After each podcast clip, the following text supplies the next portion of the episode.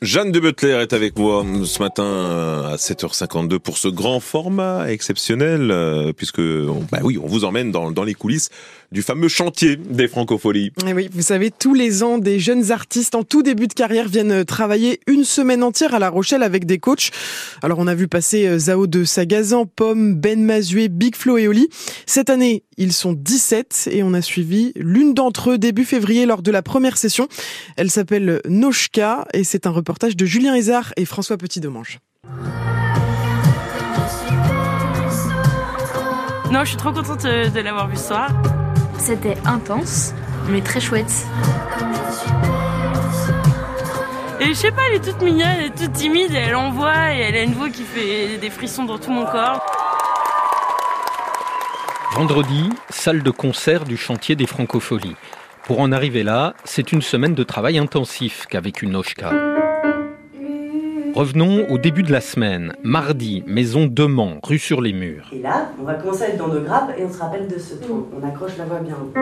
Le chantier des francopholies, c'est exactement ça, explique Sébastien Chevrier, chargé de coordination artistique et pédagogique du chantier. C'est accompagné dans la professionnalisation et notre spécificité à nous, c'est d'accompagner ça à travers euh, la scène et le live. Voilà, ici on a la chance d'avoir des espaces de travail dédiés au live, une scène euh, techniquement équipée, et puis des espaces aussi de travail où on, on travaille techniquement la voix, le corps, euh, éventuellement la musique aussi. Je t'aime de tout mon cœur et de toute ma vie.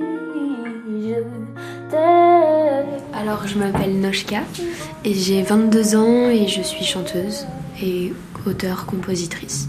Ardeur fragile. J'ai envie de pouvoir euh, solidifier un petit peu mon, mon set, euh, ce que je joue sur scène, et puis réussir à travailler des mouvements. J'ai des problèmes de respiration, etc. Enfin, un peu avoir, enfin, récupérer plein d'ingrédients pour pouvoir euh, bah, ensuite les, appliquer et rendre mon concert euh, encore meilleur et, et progresser. Quoi. Mise en pratique. Salle de concert au bord du chenal du Vieux-Port. Tout est propre, c'est bien, vous avez tout ce qu'il faut pour faire un Ouais. joli set. Et tout. Débriefing du premier filage, le premier concert de travail, son public, avec les coachs scéniques, les musiciens Christophe Gendreau et Sébastien Hogg. Moi, j'ai l'impression que tu as un personnage, il est un peu le même du début à la fin. Ouais. Chercher quelque chose pour essayer d'avoir d'autres visages, d'autres facettes, quoi. Mais ça se joue peut-être ça sur les nuances et sur l'interprétation, de creuser l'interprétation aussi, d'aller euh, chercher Mhm. d'autres choses. Ouais. Tout est très maîtrisé, tout est hyper bien fait, c'est hyper bien. Tu sais que tu peux aller euh, encore explorer des choses. Mhm. Maintenant que tu maîtrises tout ça, bah, tu peux aller te promener, te, Ouais, ouais. te balader. Tu pars sur un sentiment, par exemple sur un titre, euh, par exemple les, les coquelicots, c'est on manquait de plaisir, Mhm. Ouais. de sourire, il y a du plaisir, il y a... Je pense qu'on va faire ça. Partir dans les titres, de quoi ça parle, ce que Oui, ça raconte. C'est vrai que c'est un truc que, que écrire mes émotions, c'est une chose, mais ensuite les retranscrire sur scène, c'est encore un autre exercice. Tu sais, euh, quand c'est très bien contrôlé, on n'est pas, euh, on n'aime pas. Mm. Quand c'est trop bien fait, on aime bien les failles en fait. Mhm. Et quand c'est trop bien fait, on est moins touché. Ouais. Tu as dit que tu aimerais bien être plus engagé Si, si, ouais. dans l'interprétation, Ouais. mais donc aussi dans, dans les émotions. Mhm. Ok. Donc ça, ça veut dire creuser le sens Mhm. pour te donner des choses où tu peux être dans ton intime. Ouais. Il faut qu'on ait une petite porte d'accès à ton intime. Ouais. Ouais. Ça va pas être facile. Car je me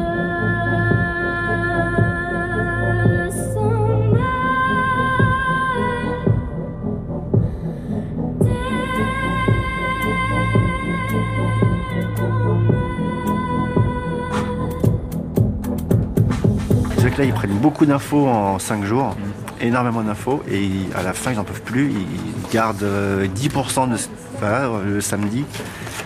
Et puis souvent, 4-5 mois après, ou même à la prochaine résidence de leur prochain album, ils se souviennent de trucs. Et c'est beaucoup d'infos qui, des fois, ressortent euh, longtemps après. Ouais.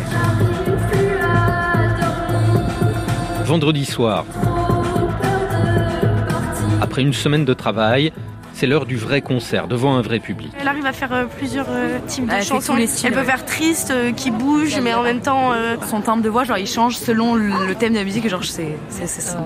Moi j'aime bien. Elle chante très bien. Bah, franchement pas mal, j'étais assez surpris, euh, c'était quand même assez bien fait. Mais c'était franchement assez sympa ouais. J'ai découvert Noshka à The Voice du coup l'année dernière. Et je suis toute contente. Ah non c'est. Je vais la voir au Franco après, enfin c'est sûr là, il n'y a pas de question à se poser, j'aime trop. Elle est originale, il n'y a pas de Noshka en fait, il n'y a pas euh, deux chanteuses de coréenne. J'aime sa polyvalence parce qu'en fait elle fait tout. Du coup je trouve ça euh, ouf pour une artiste de tout faire. Et je sais pas, elle est toute mignonne, elle est toute timide, et elle envoie et elle a une voix qui fait des frissons dans tout mon corps. Donc euh, non, je suis trop contente euh, de l'avoir vue ce soir et j'espère qu'elle ira le plus loin possible. Noshka sort de scène les larmes aux yeux. Trop d'émotions, dit-elle. J'ai essayé vraiment de donner toujours plus. C'est un peu ce que j'essaye de faire à chaque fois, mais là, comme on a eu une grosse semaine de travail, je pense qu'il y a aussi une, part de moi, j'étais un peu en mode, bon, il y a les gens du, des francopholies, je veux qu'ils voient que vraiment je, je donne tout, quoi. Il y a un morceau qui me fait peur, donc Golden Gate, et je me suis dit que je voulais pas euh, qu'il m'écrase et que c'est moi qui allais l'écraser. Et si je me jetais du Golden est-ce que quelqu'un me dirait d'arrêter? Donc j'ai essayé, mais c'est vrai que du coup sur le morceau d'après, comme j'avais tout donné juste avant, mon corps il a lâché, il s'est dit ok c'est bon c'est fini, alors qu'en fait il restait un morceau.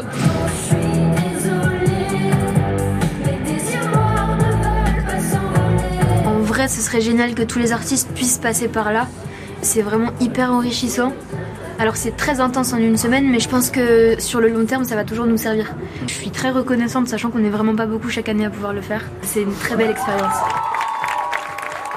Le premier album de Noshka sortira en juin. Elle chantera ensuite au Francofolie, les vrais, en juillet, dans la salle Verdière.